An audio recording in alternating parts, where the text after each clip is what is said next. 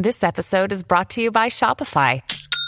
Forget the frustration of picking commerce platforms when you switch your business to Shopify, the global commerce platform that supercharges your selling wherever you sell. With Shopify, you'll harness the same intuitive features, trusted apps, and powerful analytics used by the world's leading brands. Sign up today for your $1 per month trial period at shopify.com slash tech, all lowercase. That's shopify.com slash tech.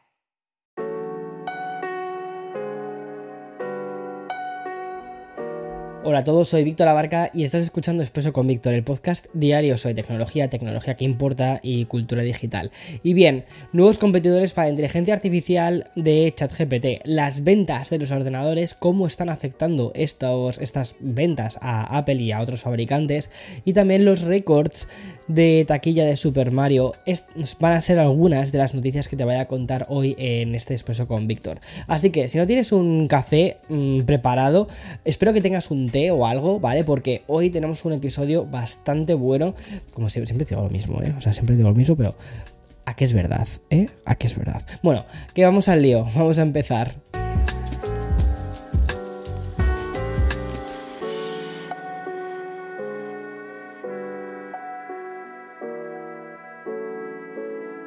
Another day is here, and you're ready for it. What to wear? Check. Breakfast, lunch, and dinner? Check. Planning for what's next and how to save for it? That's where Bank of America can help. For your financial to-dos, Bank of America has experts ready to help get you closer to your goals. Get started at one of our local financial centers or 24-7 in our mobile banking app. Find a location near you at bankofamerica.com slash talk to us. What would you like the power to do? Mobile banking requires downloading the app and is only available for select devices. Message and data rates may apply. Bank of America and a member FDIC. Según el último informe del IDC en el primer trimestre de este año, pues Apple ha sufrido una caída del 40,5% en el envío de los ordenadores personales.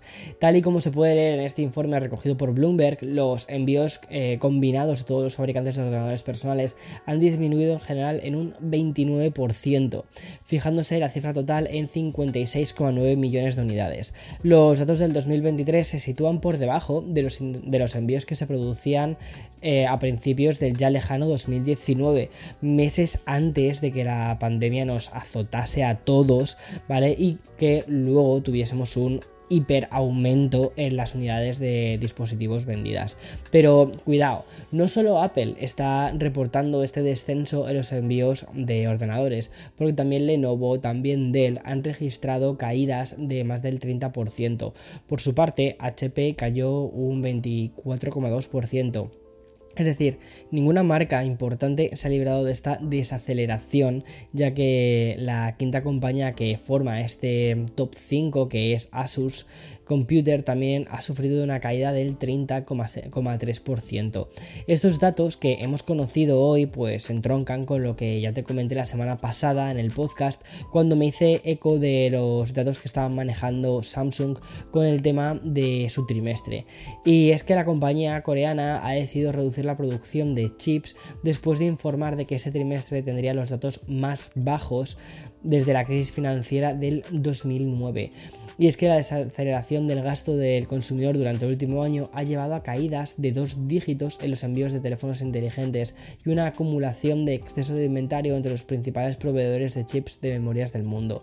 Pero no solo van a ser malas noticias, porque este propio informe también indica que esta desaceleración de, la demanda está dando a los fabricantes el tiempo y el espacio necesario para hacer cambios, ya que muchísimas fábricas comienzan a explorar opciones diferentes producción fuera de China.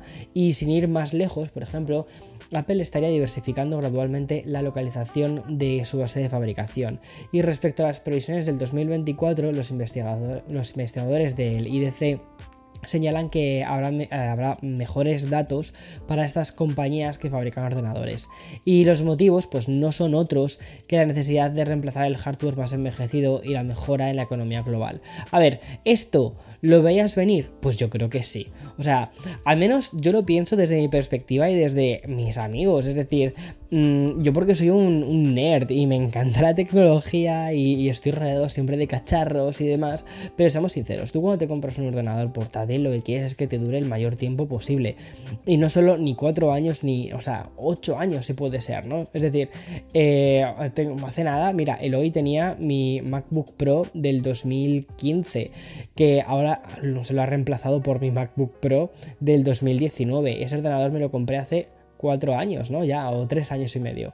Y yo creo que le va a durar al menos a él otros tres años.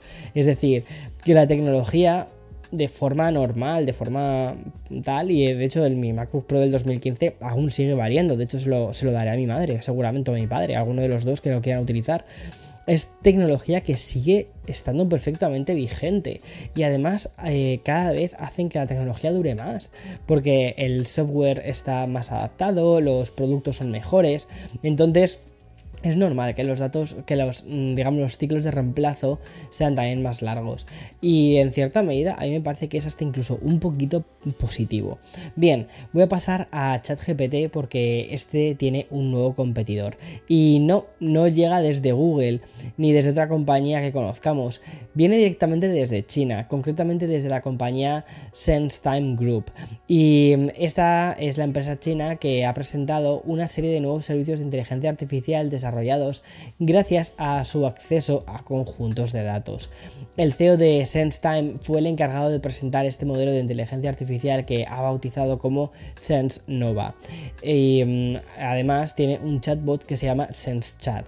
Y centrándonos en la herramienta de inteligencia artificial que está diseñada para el usuario, SenseChat fue capaz de generar una historia sobre un gato pescando y a través de varias rondas de preguntas y respuestas. Luego, este chatbot mostró cómo es capaz de ayudar con la escritura de código informático, tomando preguntas a nivel como si fuese un poco como una especie de, de rollo Lego, ¿vale? Tanto en inglés como en chino y traduciéndolas hacia lo que es un producto viable. Y por cierto, también se presentó una herramienta de procesamiento de imágenes llamada Mihowa, capaz de dibujar en segundos. Otro producto llamado mm, Rubwaying que es, una, es para modelar los movimientos de un humano para animar o mm, incluso para hacer mm, bueno, animación digital en un vídeo. Y ya por último se presentó un servicio para modelar estructuras que utilizan el renderizador de la inteligencia artificial para generar edificios en 3D. Y en la presentación de estos nuevos competidores de ChatGPT, el CEO de SenseTime señaló que los programadores humanos hacen alrededor del 80% del trabajo en el desarrollo de una inteligencia artificial. Pero en el futuro se, se, va a invertir todo esto para que sea la IA la que pueda manejar el 80% del esfuerzo, mientras que los humanos se encarguen únicamente del 20% del trabajo y que este sea de dirigir y pulir. Bueno, curioso. Igual que pasó el lunes pasado, esta semana de Expreso con Víctor, pues tiene un nuevo bloque dedicado a una de las últimas decisiones de Elon Musk. Pero antes de esto tenemos que ponernos un poquito en antecedentes. Resulta que la semana pasada Substack que es una plataforma que está siendo hiper popular mm, en la parte de suscripción de newsletters, pues lanzó una nueva función llamada Notes, que es bastante similar a, Twitter. Es decir, es una herramienta que permite a los usuarios publicar pequeñas publicaciones en forma de citas, comentarios, imágenes o incluso enlaces. Bueno, pues bien, tras ese anuncio por parte de Substack que se produjo el miércoles pasado, la respuesta de Twitter, o mejor dicho, de Elon Musk, fue bloquear la capacidad de dar a me gusta o retuitear cualquier publicación que contenga la palabra Substack. Es más, también bloqueó la palabra Substack de, de las búsquedas e incluso se mostraba un mensaje de advertencia si los usuarios hacían clic en enlaces de Substack. O sea, muy fuerte, ¿eh? muy fuerte. Si pensabas que era un error o una casualidad, pues no. Elon Musk directamente ha querido confirmar que efectivamente se trata de una decisión suya.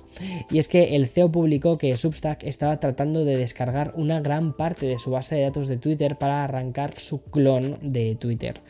Bueno, la polémica no ha quedado solo ahí, porque el propio CEO de Substack respondió a Elon Musk con un post en Substack Notes para afirmar que su plataforma ha utilizado la API de Twitter durante años y que nunca ha dejado de cumplir con los términos del servicio. Afortunadamente, Twitter ha retirado la restricción con los enlaces de Substack en su plataforma. Desde anoche ya es posible interactuar, retuitear, responder, dar like sin que Twitter notifique de ningún tipo de advertencia de seguridad. Esto es absurdo, sinceramente. O sea, esto me parece absurdo. Me parece un comportamiento estúpido, un comportamiento infantil y me parece un comportamiento de verdad que mm, me asusta que una de las personas que más ricas del mundo y con más poder por el dinero se mueva con impulsos de infantiles. O sea, sinceramente, es. Me parece vergonzoso. Pero bueno, en fin. Víctor descansa. Bueno, en el episodio del viernes hice una pequeña mención a la película que estaba arrasando en taquilla mundial. Y a pesar de llevar solo dos días en el cine, la peli de Super Mario Bros. está haciendo historia y ha batido récords de taquilla.